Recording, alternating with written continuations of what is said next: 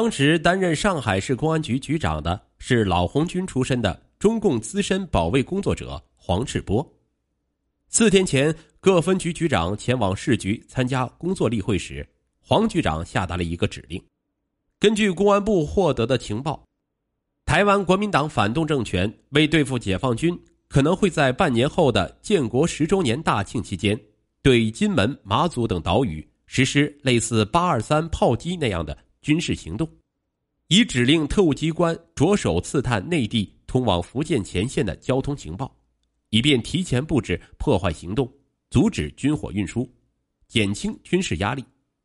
为此，公安部要求上海、浙江、江西、福建、湖北、河南、河北等地的公安部门特别注意相关情况。根据公安部的这一指令，黄志波要求从现在起。各分局都应当密切关注社会动态，一旦发现异常情况，不能放过，必须一查到底。各分局于是迅速布置下去。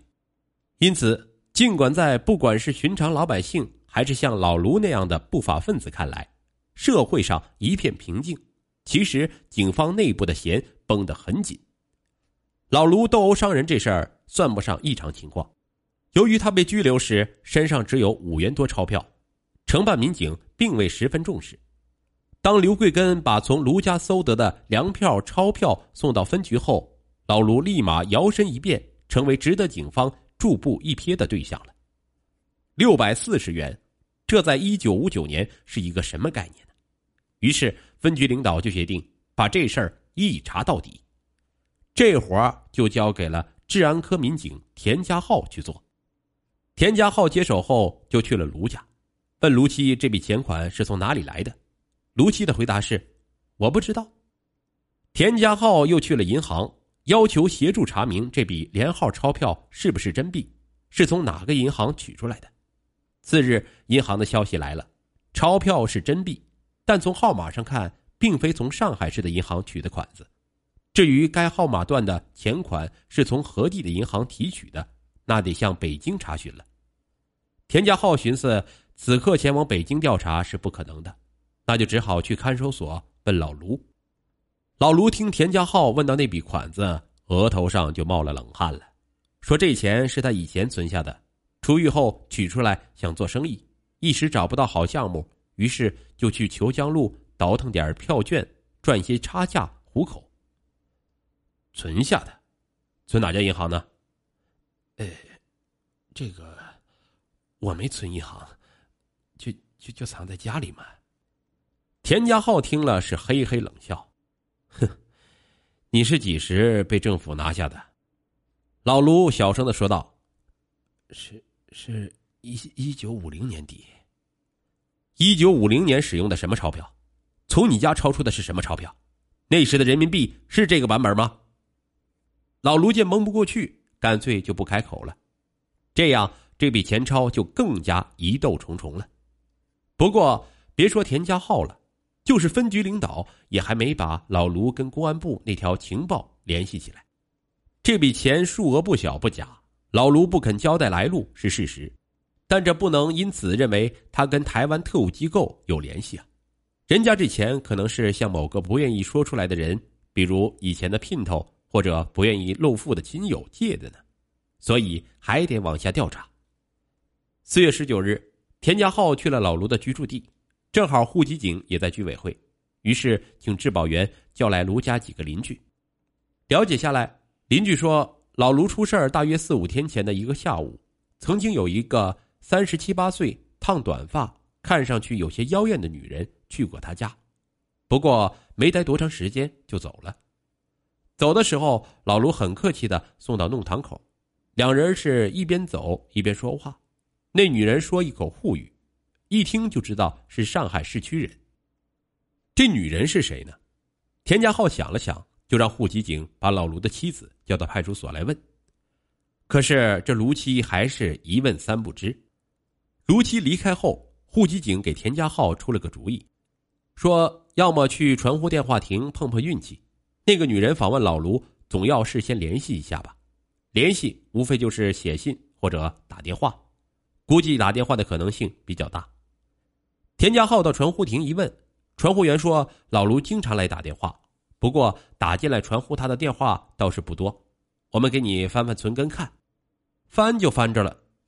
四月十二日上午九点三十五分，有一个姓曹的女子打来电话，要求传呼卢学仁，即老卢接听。传呼员因为当时太忙，没法分身，就让对方留下电话号码，待另一传呼员传呼返回电话亭后，再去通知老卢回电。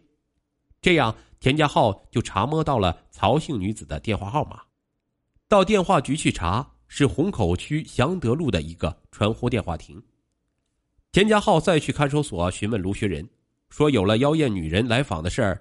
老卢又是一个愣怔，可是马上摇头，说他记忆中根本没有这样一回事他并不认识什么姓曹的女人。第二天，田家浩在局办公室一上班就去开了介绍信，骑着辆自行车前往管辖祥德路的虹口分局欧阳路派出所，因为有传呼电话号码，又有那个女人的姓氏。所以一查就着。那个女人名叫曹少珍，三十九岁，饭店的收银员，最近在家病休。家庭情况：丈夫庄亚铁系历史反革命分子，已于解放初期镇反运动中被人民政府给镇压。已有一女名曹红，二十岁，商店营业员，已于春节出嫁。田家浩寻思，既然来了，那就查个清楚吧。这个曹少珍不但跟老卢通电话，还登门家访，他想干什么？于是就请户籍警把传呼电话亭的传呼单子存根给借来。这一翻阅，发现曹少珍除了跟老卢联系外，近日还与普陀区曹家渡一个姓李的人通过几次电话。于是田家浩又去了曹家渡派出所，请那边马上协助调查李某。李某三十三岁。大名思宝，江苏盐城人士，抗战初期逃荒到上海滩。当时李思宝所在的位置其实离曹家渡派出所不远，不过半里地左右距离。这个所在跟派出所一样，也是吃皇粮的单位，全称叫上海市普陀区曹家渡工商所，属于区工商局的下属单位。李四宝不是国家干部，在工商所干嘛呢？他是让人家作为执法对象请进来喝白开水的。李四宝是有工作单位的，他是曹家渡附近一家棉纺厂食堂的炊事员。不过最近他被诊断患了肝炎，交了一纸病假单就不再露面了。生了肝炎，那就好好在家休息吧。这李思宝却是满不在乎，整天不着家，去了哪里呢？曹家渡码头。去码头干嘛？跟卢学仁一样收购满天飞，曹家渡也有一个票券黑市，不过规模比闸北区虬江路的那个小得多。说是市，其实根本没形成市场，只不过时常有一些鬼鬼祟祟的家伙凑在一起嘀咕着进行数额不是很大的票券交易。由于这曹家渡是连接外省的入口，这里的票券交易以全国粮票为主。这天上午，差不多就在闸北分局民警田家浩踏进虹口区欧阳路派出所的当，炊事员李思宝出现在曹家渡码头畔的蔬菜公司门口。这里就是专门交易满天飞的一个小小的黑市。这一天也是合着该他倒霉。李四宝和一个三十来岁的女子谈妥了价格，以每市斤四角六分的价格收进八十斤全国粮票。双方正一手交钱一手交货时，忽然从两头同时冲出两个工商人员，一人一个揪住了，二话不说就往工商所扭。在这之前，尽管李四宝已经收了一些全国粮票，但一次也没被工商人员拿下过，因此这次应当属于初犯。收购八十斤粮票应该算不上什么，态度好些，对人家点头哈腰，再装一番可怜相。只要稍稍引起对方的同情心，差不多也就可以混过去了。当然，交易的钱钞和八十斤全国粮票，那肯定是没收充公了。李四宝也是这样想的，他也确实这样做了。人家呢，也准备这样做了，已经做完笔录，甚至已经让他签字了。可是李思宝终究还是没能离开工商所。